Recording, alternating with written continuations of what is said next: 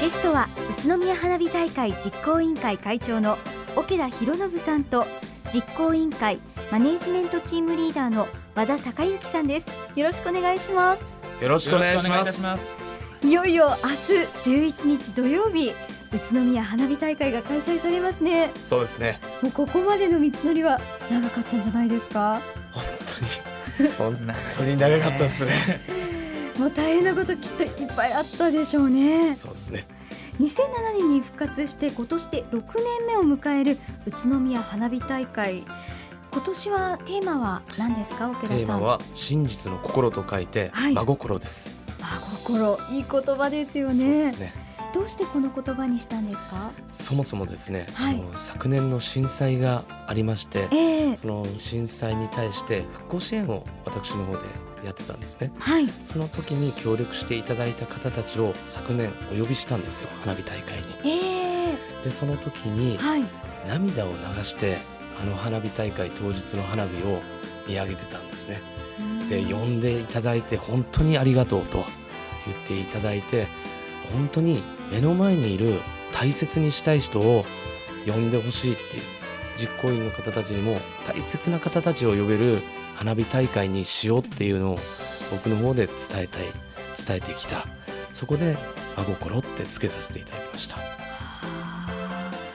いや今年はその復興支援という意味も込めましてやはりそのさまざまな思いで見上げる方がいると思うんですけどはい。花火ってやっぱり人の心を元気にしますよね。元気になりますよ。うん。もう僕も小さな頃から大好きでしたからね花火は。うんそういった花火が宇都宮から一度は消えてしまった。はい。やっぱりその地元から花火がなくなるっていうのはやっぱり寂しいじゃないですか、うんそうですよはね、毎年の定番にしたいですもんね。い、そうですね和田さんは特にマネージメントチームリーダーということで責任も重いなというふうにご感じになりますか？そうですね。あの皆さん大体資金にフューチャーしてくるんですけれどえも、ー実際私たちの宇都宮花火大会では多くのボランティアさんにご協力いただきますのではい。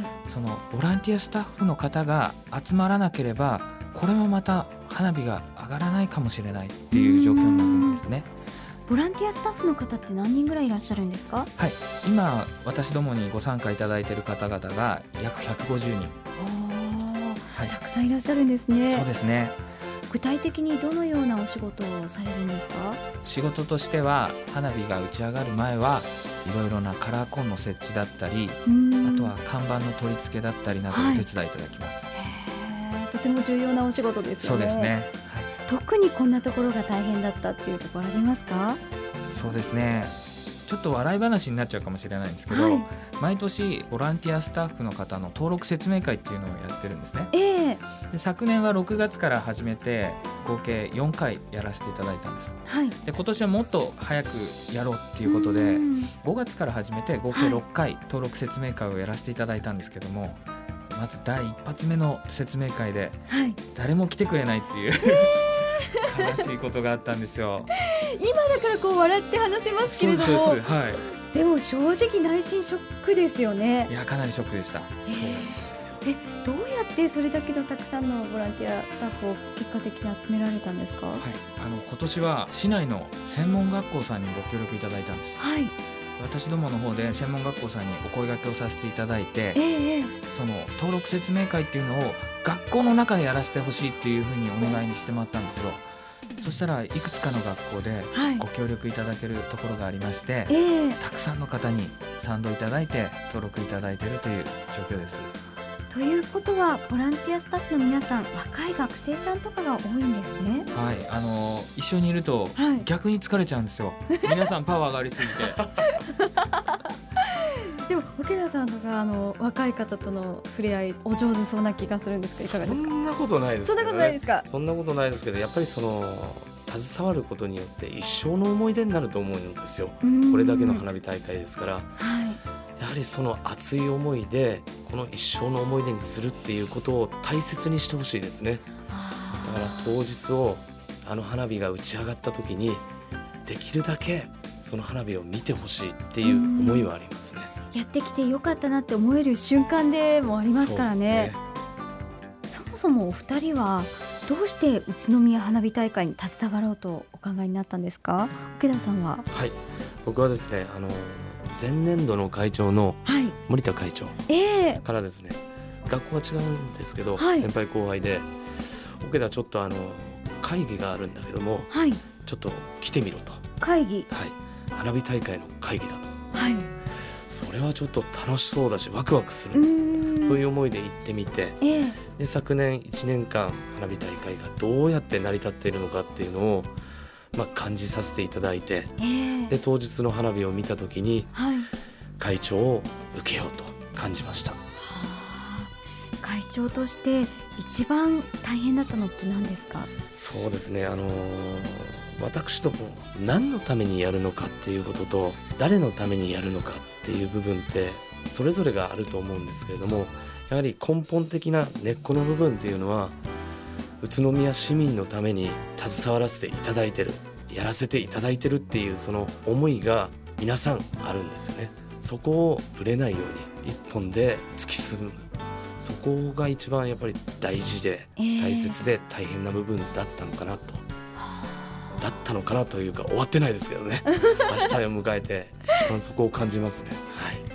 和田さんはいつから参加されていたんですか？はい。私は2010年にドリームスタッフって言われるボランティアスタッフとして参加したのがきっかけです、はい、で昨年1年間桶田会長と一緒に実行委員やらせてもらって、はい、今年は2年目の実行委員ということでやってます、はい、一番のやりがいはどこですか？一番のやりがいは私も人ですね。やっぱりもともとマネジメントチームということでボランティアスタッフさん募集する部署にいるわけですけれども、はい、やっぱり参加してくれる方がたくさんいるとそれだけ来てくれるだけでも本当に嬉しいんですよね。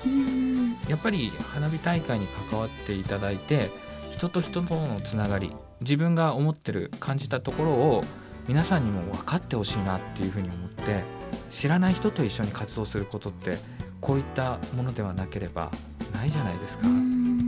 ですのでいろんな人と交わってそれで花火大会が終わってもまたどこかで会った時に挨拶できるようなそんな関係で会ってくれたらいいなっていうふうに思ってます。